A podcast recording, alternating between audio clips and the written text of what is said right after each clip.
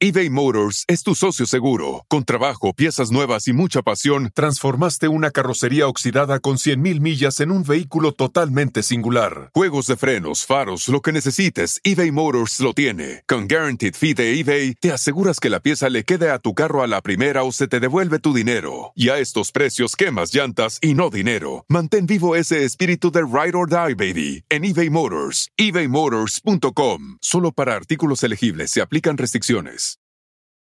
Best Western made booking our family beach vacation a breeze, and it felt a little like.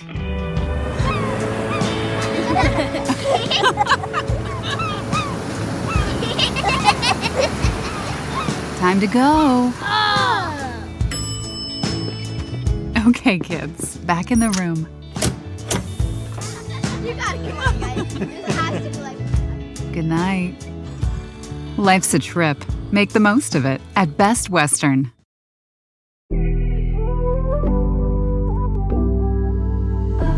amigos, bienvenidos una vez más a mi podcast Ana Patricia Sin Filtro. Gracias por acompañarme en un episodio más que estoy segura que les va a encantar. Un episodio diferente a lo que normalmente escuchamos y por qué. En el día de hoy vamos a desromantizar lo que es la labor de parto. Sí, yo creo que es un momento milagroso, hermoso, desde cierta perspectiva, porque por otro lado, cuando vamos a ser mamás, yo creo que nadie nos dice por lo que vamos a pasar, el sufrimiento, el dolor, eh, las probabilidades de estar en riesgo, bueno, tantas cosas, y es por eso que hoy quiero hablar de este momento, cuando vamos a dar a luz y no voy a estar sola, voy a estar acompañada por un enfermero perinatal. Pero por privacidad, bueno, él no va a estar en cámara si estás eh, viendo este podcast por YouTube o si estás en otra plataforma. Bueno, presta mucha atención y escucha todo lo que nos tiene que platicar porque justo esta conversación eh, nació o surgió en una plática común, en una plática donde él nos contaba aquellas experiencias, anécdotas, estadísticas, em, todo lo que ha vivido en sus ocho años haciendo este trabajo. Y realmente todos los que estábamos en ese lugar estábamos sorprendidos como que, wow, ¿cómo es posible que pase eso? Y pasa todos los días cuando una mujer va a dar a luz. Así que César, te doy la bienvenida. Gracias por estar en mi podcast. Acá se llama Sin filtro y es por eso que hablamos de esta manera. Em, tienes ocho años como enfermero especialista perinatal. ¿Qué ha pasado en tu carrera en todo este tiempo que, que no deja de sorprenderte cuando una mujer llega a dar a luz? ¿Qué tal, Ana? Hola, mucho gusto. Este, efectivamente, tengo ocho años de experiencia en, el área perinatal. Eh, trabajo actualmente en un hospital, soy encargado en el área de tococirugía y eh, como lo, mencionaste hace rato, vamos a, hablar sobre eh, qué es lo que una mujer debe de saber y qué es lo que pasa dentro de un área de labor o de una área de tococirugía. Eh, te comento eh, y a todo tu público les quiero comentar que cada mujer es diferente al, momento de parir, al momento de dar a luz.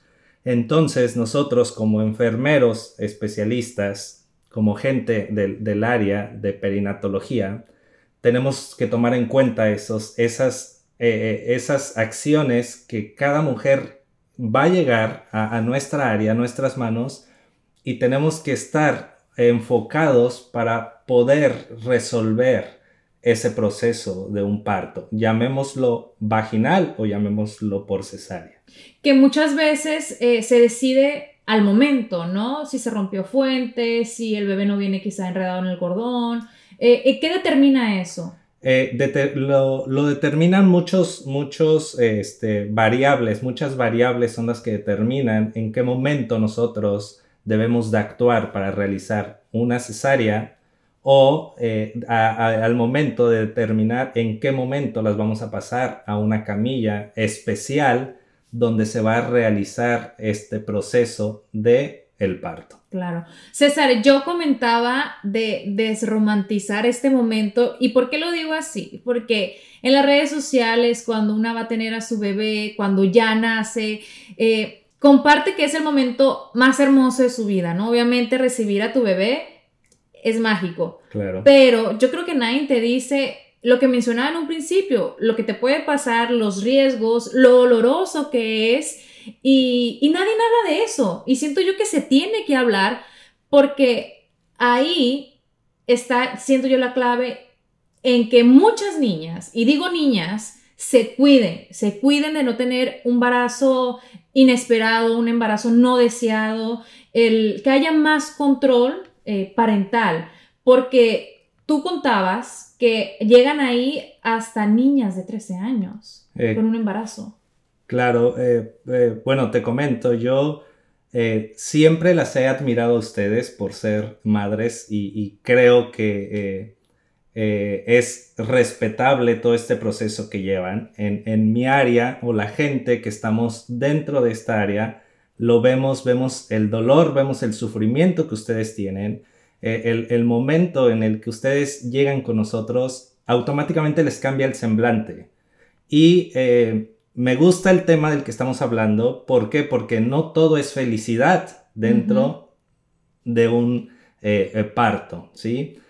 Eh, te quiero comentar, en algunas ocasiones, o la gran mayoría de gente te dice, ya te aliviaste, ¿sí? Vamos a empezar por ahí, porque el parto no es una enfermedad, claro. ¿sí? Un embarazo no es una enfermedad, entonces es sano y es eh, ético decir, tuviste un parto, no, no es, no es Que estabas correcto, enferma y ya no te es- aliviaste. ¿no? Exacto, la palabra correcta es, tuve un parto vaginal o un parto por cesárea, ¿sí? Entonces, el, el el parir, eh, que les quede muy claro, no es aliviarte, no es, no es, es eh, quitarnos de la cabeza el, el- el decir, eh, me enfermé o, me alivié, no, es, fue un parto, el cual es el proceso de, de dar a luz, Claro. ¿no? Y de alivio nada, porque todavía continúa el cansancio, el dolor, eh, bueno, tantas cosas que como madres vamos aprendiendo en el camino.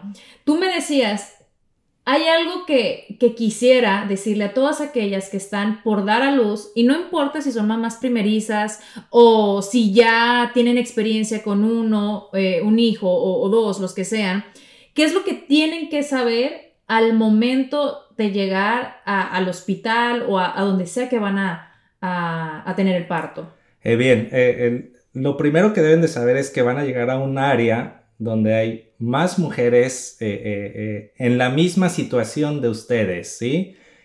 Algunas con otro proceso diferente a un embarazo, porque estamos conscientes y debemos saber que un embarazo a veces nos puede hablar de un aborto Mm. O de un Una interrupción. de una interrupción. no o sea, no eh, introducida. O sea, bueno, sí ha sucedido también eso, ¿no? Que interrumpen el embarazo. Claro, a- eh, en algunos países ya está legal el interrumpir un embarazo, entonces eh, deben de saber que van a llegar con este tipo de pacientes, deben de saber que hay pacientes que, que, eh, el, el- el- el embarazo no fue como lo desearon, ¿sí? Donde hubo una violencia familiar. Hay- deben de saber que van a llegar con otras eh, pacientes donde el embarazo es gemelar y Mm. tienen mucho más riesgo que ustedes o que una paciente que solo lleva un, un producto dentro, ¿sí? Eso, eso eh, es lo que deben de saber.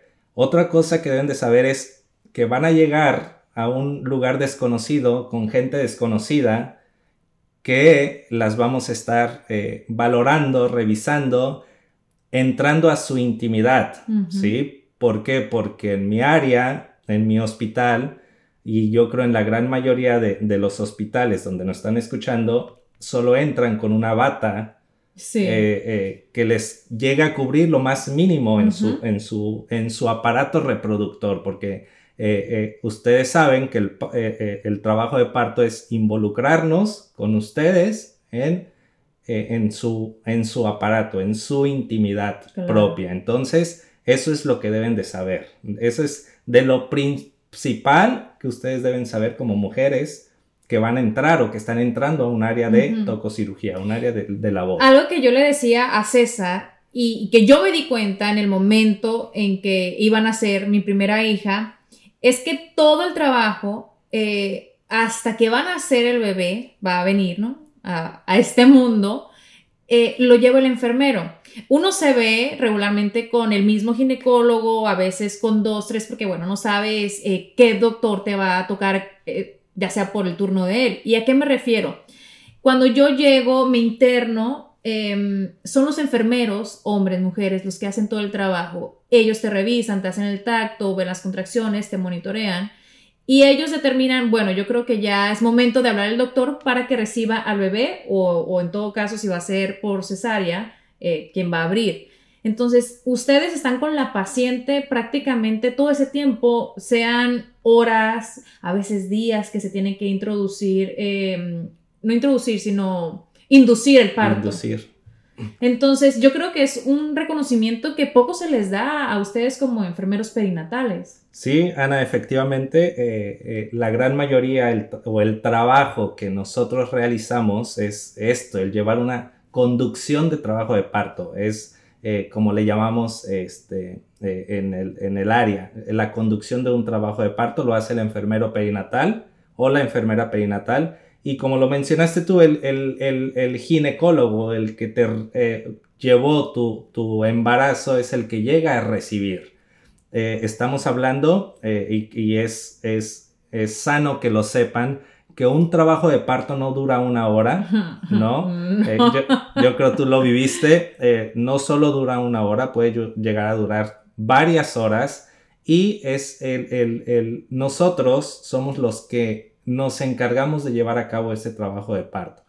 Eh, es una valoración que, como lo, lo mencionaste hace rato, hacemos tactos vaginales que nos ayuda para ver qué tanto La está dilatación. la dilatación y el borramiento del cuello cervical, ¿sí? Aparte de eso, bueno, ustedes saben, un tacto vaginal es introducir los dedos vía vaginal y de ahí medir la dilatación y el borramiento del cuello. Eh, también eh, llevamos a cabo eh, la medición de las contracciones uterinas y hacemos un, un- tomamos un registro para ver cómo está esa frecuencia cardíaca del bebé. ¿sí? Todo eso nosotros lo realizamos como enfermeros perinatales y a partir de ese trabajo, de esa conducción es que se deben de tomar las decisiones apropiadas, porque eh, eh, quiero que, que sepan o sabemos todos que estamos hablando de dos vidas, tanto una vida de un recién nacido o de un producto que está dentro todavía de la madre y de, de la vida de, misma de, de la madre. Y, y justo quiero que hablemos de eso y nos centremos en eso. Los riesgos. Eh, hay muchos más riesgos de los que nos podemos imaginar ¿no? a la hora de dar a luz. ¿Cuáles son? ¿Qué es lo que podría pasar en un parto? Eh, bien, eh, en la gran mayoría de, instituciones eh, manejamos lo que es un consentimiento informado. Es una hoja eh, que el hospital o el centro de, salud resume o tiene ya escrito, impresa y que se las hacen firmar a ustedes. Como ¿A nosotros las madres o, o- a o al padre, por ejemplo, en este caso? Ah, en mi caso, en mi área donde estoy, en mi hospital donde estoy, se la damos a firmar a la madre. A la mamá. ¿Ok? Eh, en algunas ocasiones puede ser al padre o al familiar que las acompañe, Ajá. ¿no? Que debe ser un familiar muy cercano. Exactamente. Desafortunadamente hay, hay personas que llegan sin, sin familiares o sin la pareja que es papá del, del niño, del bebé. Correcto.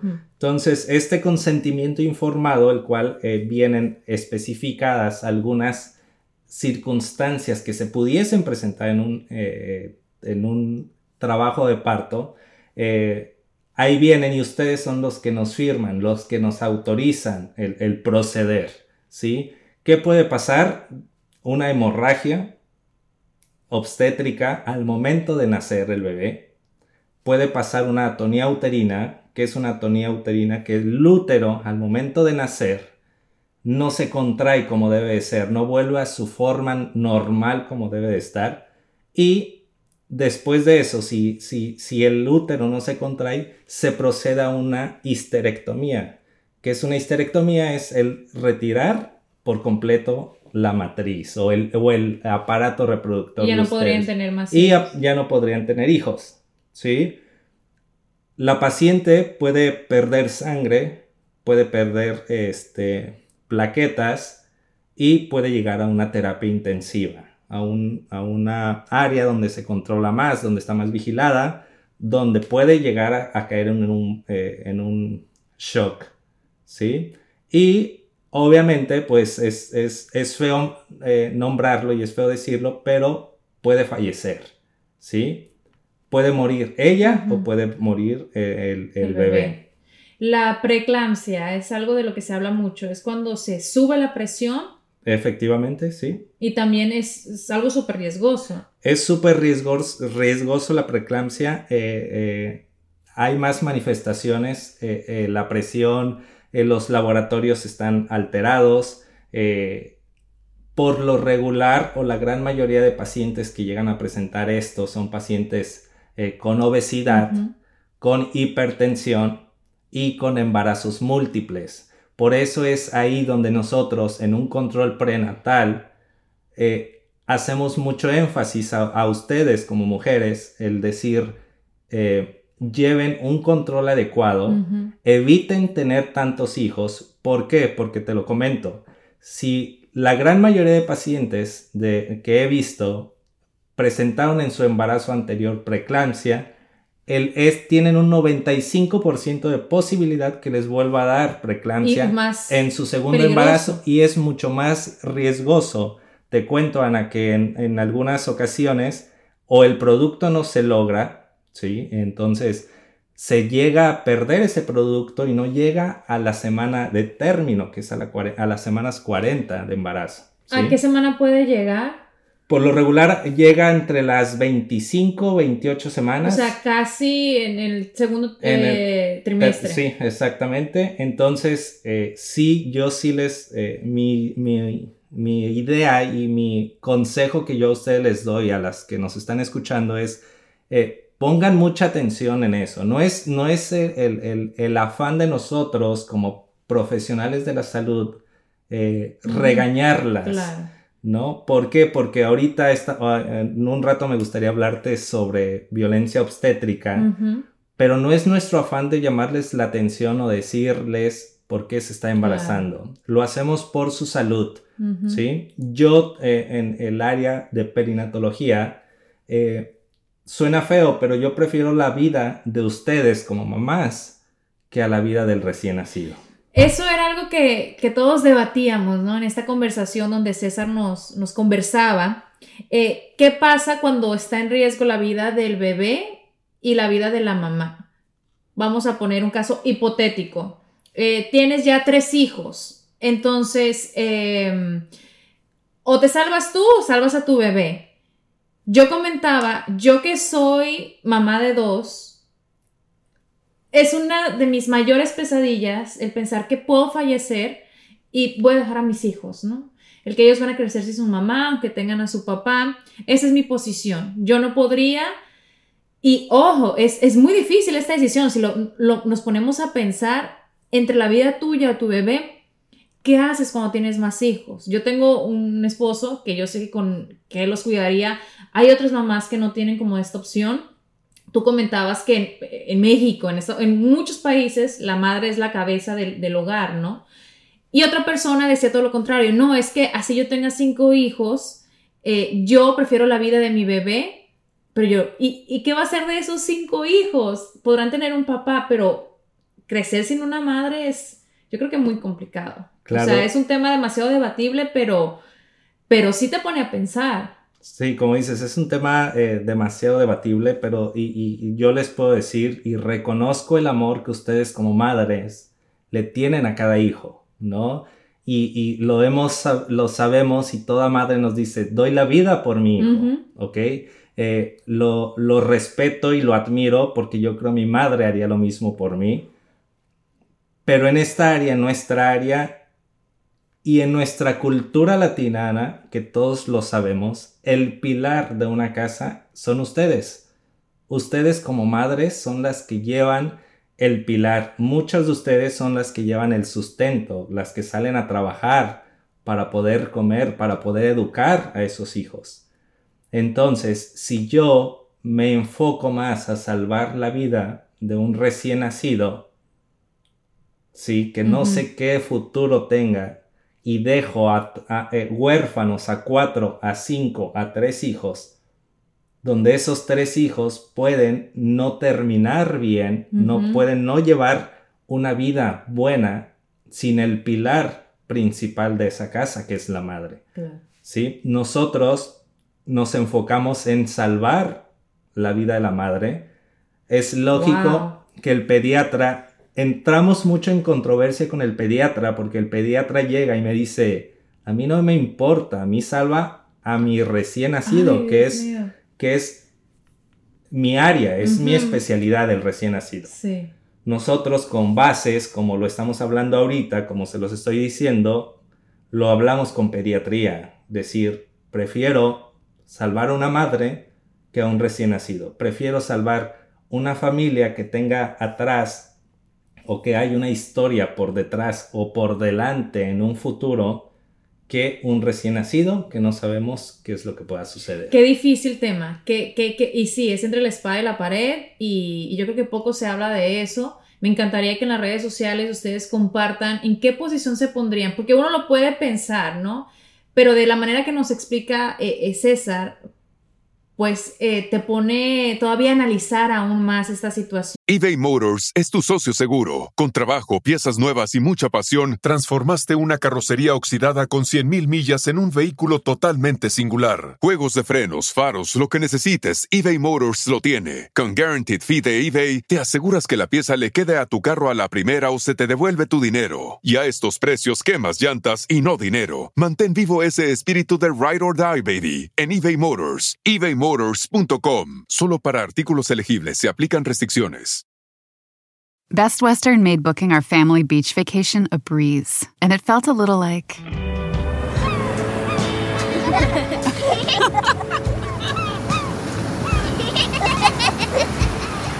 Time to go. Okay, kids, back in the room. You gotta come on, guys. This has to be like. Good night. Life's a trip. Make the most of it at Best Western. ¿Te ha tocado que el padre decida entre la mamá y el hijo? ¿Has estado en esa situación? Eh, sí, sí me ha tocado. eh, después de una valoración que hacemos, si el parto o el trabajo de parto se nos complica, donde tenemos que proceder a hacer una cesárea de urgencia, ¿sí? Nosotros salimos, en mi área, en mi hospital, salimos a buscar al familiar más cercano. Puede ser eh, padre, puede ser La mamá de, de la paciente. Por lo regular pedimos que esté el padre para evitar eh, problemas legales. Eh, salimos, le platicamos la situación que, que está pasando, el proceso, el, el- el proceso que se está pasando. La gran mayoría de ellos eh, nos ha autorizado salvar a la vida de la madre. ¿sí? Esto implica que eh, sola, a veces solamente no solo es el salvar, el salvar vidas, ¿no? Implica hacer otro proceso quirúrgico como el que te, te mencioné hace rato. En ocasiones no se salva el, el producto, no se salva el recién nacido y tenemos que proceder a hacer una histerectomía total, ¿sí? De retirar. de la- retirar eh, matriz. el- el- la matriz, el útero, todo ah, ese, ese aparato reproductor que ustedes eh, pacientes tienen y pues implica ya el no tener eh, que, la, que la paciente no podrá tener hijos adelante. Claro. ¿ha- ha- ¿Han fallecido embarazadas en ese proceso? O sea, que no hay nada más que hacer. Sí, sí, ha- Te ha- sí o ha- sea, yo sé que ha pasado, ¿no? Pero a ti eh, específicamente. Sí, sí me ha pasado, sí, sí me ha pasado, es algo muy doloroso, muy feo, te lo puedo decir, y aparte de todo es un proceso legal. En, en- en mi país está muy penada la, este, la muerte materna. Es, es algo está, que está penado, es algo muy... eh, tenemos que, que llevar un proceso legal, ¿sí? El, el- el- el, el proceso de, de ministerio público, quien hace la averiguación, los abogados, eh, te citan, te entrevistan, te piden el expediente, te dicen por qué actuar, por qué no actuaste. Entonces sí, sí me ha tocado, es algo muy, un proceso muy largo y ya se habla de un proceso legal por Claro. fuera. Cuando César menciona su país es eh, en México, ¿no? Y, y obviamente todos los países tienen sus reglas, eh, sus leyes, eh, castigos también Claro. cuando suceden a lo mejor negligencias. Eh, querías hablar sobre la, la violencia obstétrica. Claro. ¿Qué es eso? ¿A qué te refieres con... bio- se escucha feo. La violencia obstétrica es algo que nosotros como personal de salud en ocasiones ejercemos con ustedes, ¿sí?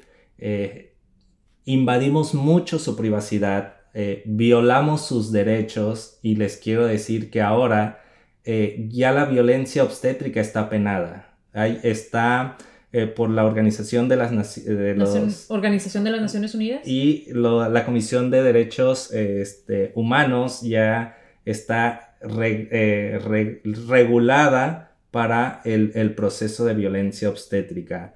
Eh, ¿Qué es la violencia obstétrica? Es la, los, eh, los daños que nosotros, todo personal de salud, ejerce sobre ustedes, ¿sí? Llámalo médico, llámalo enfermero, enfermera o todo el personal que trabaja en el área de salud. Para poner en contexto esto, César me platicaba, y yo lo puedo recordar de experiencias de mi madre, eh, que cuando ella tuvo sus primeros partos, para que saliera el bebé, por dar un ejemplo a lo que se refiere él, es que se subían arriba de la panza con el brazo y empujaban al bebé, ¿no? Eso es violencia obstétrica.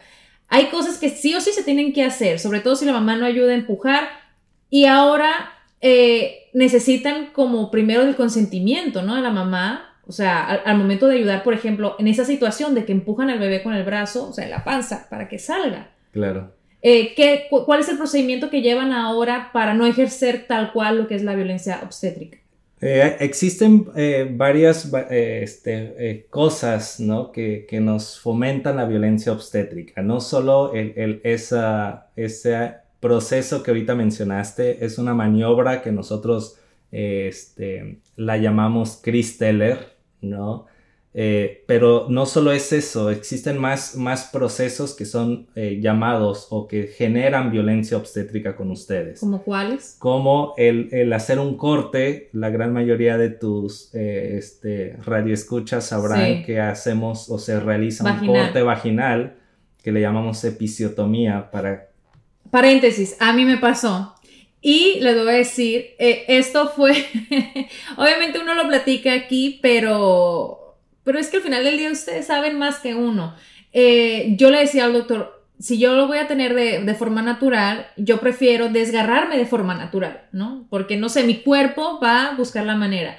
Después que tuve mi primera hija, Luis me dice que el doctor le dijo, voy a cortar aquí. Voy a cortar aquí, yo no sé por qué lo digo en, en minúsculas, porque sé que lo hizo de esa forma, sin que yo me diera cuenta. ¿Por qué? Porque yo le había pedido lo contrario. Entonces, eh, ¿por qué optan por, por hacer un corte antes de que haga- haya un desgarre eh, natural? Eh, muchas veces, o la gran mayoría de compañeros, colegas, optan por hacer un corte porque nos ayuda o nos evita un desgarro más profundo, ¿sí? Se tiene conocimiento, ya se ha estudiado, que no es necesario hacer un corte. Eh, existen maniobras al momento de atender el parto que no es que nos indican que no es necesario hacer un corte. ¿Por qué lo llegan a hacer? Muchos compañeros lo llegan a hacer porque están casados o están estudiados con la antigua escuela, ¿sí? Eh, lo, lo sabrán o la gran mayoría eh, lo habrán escuchado de tías, de primas, que a hospital donde llegan es, es por ley hacer ese corte, lo cual ahora está en algunos hospitales, les puedo decir que está contraindicado hacerlo, ¿sí? Eh, es, es un corte que nos ayuda a, a liberar un poco más el- el- el- la cabeza, el Que cuerpo salga más fácil. que salga más fácil para evitar algún desgarro en, en- en- en su área genital que después nos puede llegar a costar un poco más trabajo Ajá. reparar. ¿Qué hablo de reparar? Es lo suturamos con, eh, con un tipo de sutura que el cual este, la, la- la gente que te- nos está escuchando sabrá que es una sutura especial que se absorbe, Sí, que su cuerpo sí. sola la absorbe Gracias a Dios. y que, y que les pedimos solamente llevar a cabo una limpieza genital adecuada para evitar alguna Claro. infección. Yo digo gracias a Dios porque cuando estaba yo en ese procedimiento, una de mis eh, mayores o mayores temores era eso, de los puntos, ¿no? Porque uno está con la idea de que tienes que ir a quitarte los puntos. Me dice, no te preocupes, eso el, el cuerpo lo, lo absorbe. Eh, ok, violencia obstétrica y como esos hay muchos más ejemplos, eh, pero tú mencionas que antes de cualquier acción se le informa a la paciente. ¿Qué pasa si tiene anestesia total? Ok, eh, si llega a haber algún proceso eh, este, que nos está saliendo un poco fallido, sí, que debemos de intervenir en un proceso, eh, sabemos que para hacer o, si vamos a llevar a cabo un, proceso de anestesia general en una paciente, sabemos que va a ser un- una cesárea, ¿sí? Un proceso de anestesia en, en una paciente, eh, de una anestesia general, dormir por completo a la paciente, nos está hablando ya de un proceso muy grave, muy complicado. ¿sí? Por lo general no se opta o no se realiza. ¿Por qué? Porque tú estás conectada con tu bebé vía placentariamente, por tu placenta. Entonces, al, ti al, al- al pasarte medicamentos para dormirte por completo, los mismos que tu cuerpo entran, entran a tu cuerpo Entran y al entran bebé. al bebé, ¿ok? Entonces, al nosotros dormirte por completo, estamos hablando que vamos a obtener un bebé eh, Anestesia. anestesiado, deprimido, sedado y que va a costar mucho trabajo al pediatra poderlo reanimar. wow. ¿Ok? Entonces, casi no se hace el anestes- la anestesia general, pero sí hay ocasiones en las que se realiza. ¿Sí? ¿Cuál es el caso más complicado o difícil que te ha tocado? Híjole, la verdad, eh, eh, a mí en lo personal me han tocado varios casos y a mí me, me duele, me pega mucho el poder llegar a mi área de trabajo y les cuento, mi área de trabajo están por camillas, eh, tenemos alrededor de 15 camillas eh, O sea, en- pueden tener al mismo tiempo 15 mujeres en, en en, labor, en de labor de parto? parto, correcto. Entonces, a mí me puede pega, me pega mucho el tener, llego y valoro cada paciente diferente y en alguna de ellas, el, el que cumplió los nueve meses y el bebé falleció dentro de ella y que la segunda camilla está en un trabajo de parto y que está escuchando su bebé bien, está sano, ese proceso de duelo que está viviendo una y que la otra está sí con dolores, pero sí emocionada, sí feliz, porque está escuchando el corazón latir de su bebé.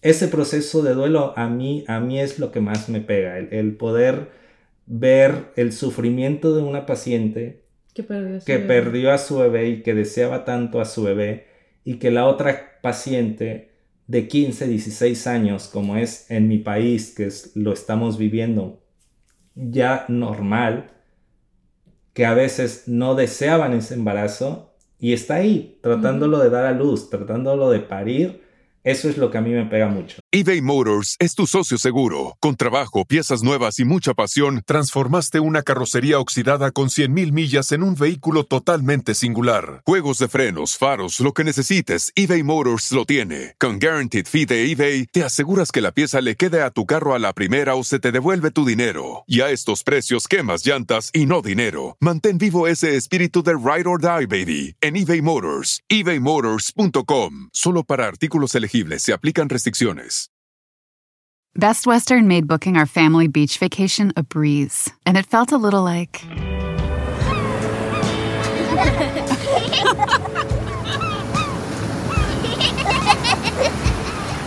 Time to go. Oh. Okay, kids, back in the room. You gotta come on, guys. This has to be like. Good night. Life's a trip. Make the most of it at Best Western. La persona más joven que, que te ha tocado a ti, 13 años. 13 años, la paciente más joven eh, en, en México. 13 años, o sea, ¿qué hacía yo a los 13 años? Me comía los mocos, yo creo, qué bárbaro. yo creo que el tema de la sexualidad sigue siendo, eh, en México sobre todo, y, y, también acá en Estados Unidos, porque muchas personas que vienen a este país se quedan ¿no? con aquellas ideas de, ay, no le vamos a hablar a nuestros hijos de sexo, y yo creo que ahí está la prevención. Eh, todo lo que va a conllevar el salir embarazada, no solamente los nueve meses en la labor de parto, y la responsabilidad que viene después de, de, tener un hijo. Eh, yo creo que es un tema que más se debe hablar eh, y, y, sobre todo la educación, la educación sexual. César, ¿ha llegado alguna mujer que no tenía idea que estaba embarazada a dar a luz? Sí, sí me ha tocado, suena gracioso, chistoso. en lo personal te voy a decir algo, Ana, no les creo. ¿Por qué? Porque ustedes como mujeres están muy al pendientes de su cuerpo, de su organismo. Eh, sabemos que al quedar embarazadas ustedes ya no van a llevar un proceso de menstruación. Como lo dice la palabra menstruación, mes con mes, ya no lo van a llevar. Hay otros datos significativos que el embarazo les da, ¿sí? los senos se congestionan porque empieza a, haber esa producción láctea, muchos cambios que ustedes como madres, como mujeres, los viven, ¿sí?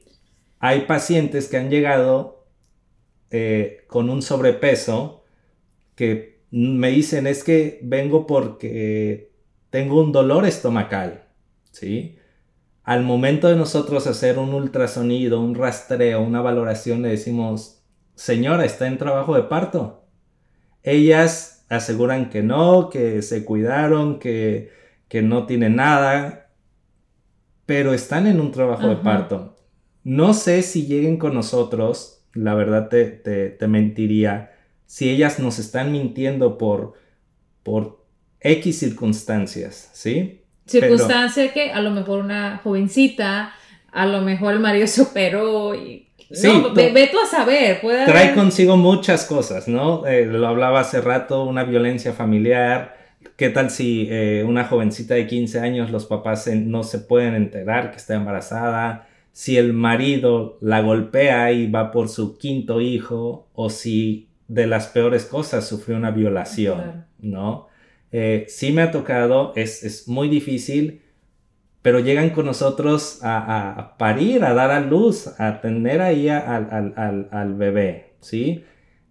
Lo desconocen ellas, no te mentiría, te lo dije hace rato, tal vez sí llevaron un control, tal vez no, pero con nosotros llegan eh, argumentando que desconocían el proceso en el que iban. Wow, e, eso sí es como eh, de película, ¿no? Em, yo creo que podríamos pasar horas y horas hablando de, de, este tema, porque conversación, discusión, debate puede surgir de todo. muchas eh, pero yo creo que es importante, ¿no? Ir abriendo caminos sobre esto, porque sí, hay todavía mucha desinformación hay, yo creo que experiencias que nosotros las que somos madres tenemos que dejarles saber a quienes apenas van a pasar por este proceso, que sí, que es bello, pero tiene también su lado oscuro, su lado difícil, complicado. César, gracias por acompañarme en este episodio, por hablarme eh, de tu experiencia, de tu profesión y por abrirnos los ojos todavía a, a muchas cosas que nosotras a veces nos cegamos.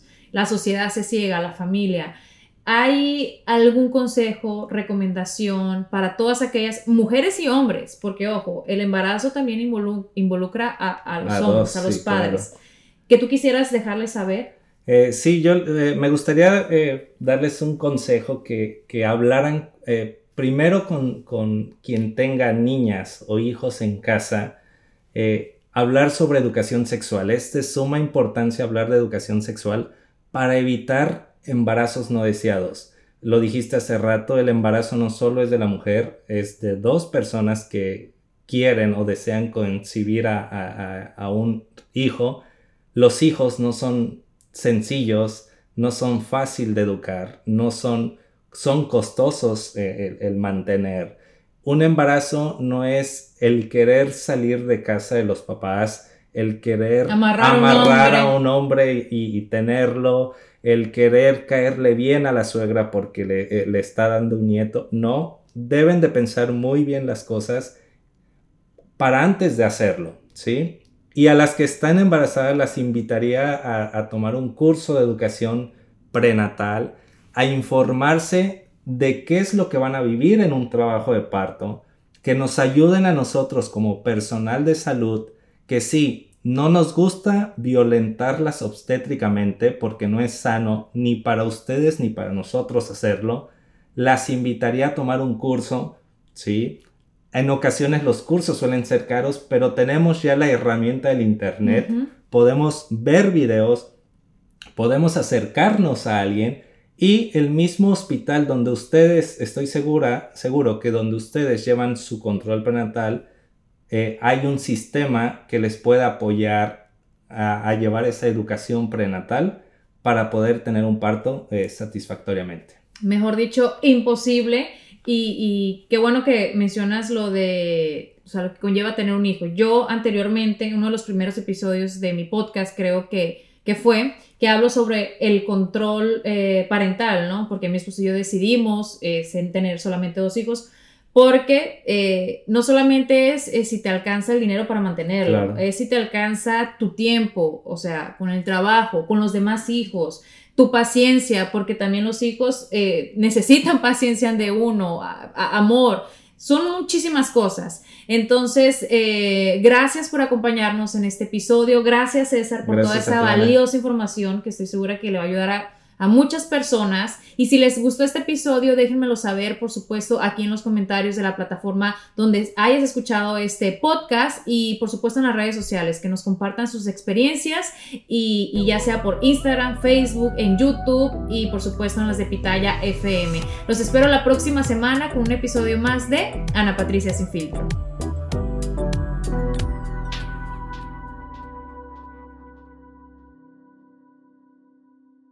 Best Western made booking our family beach vacation a breeze, and it felt a little like.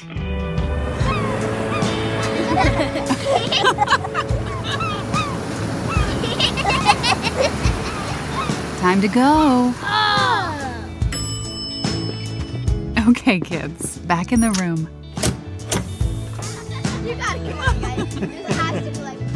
Good night. Life's a trip.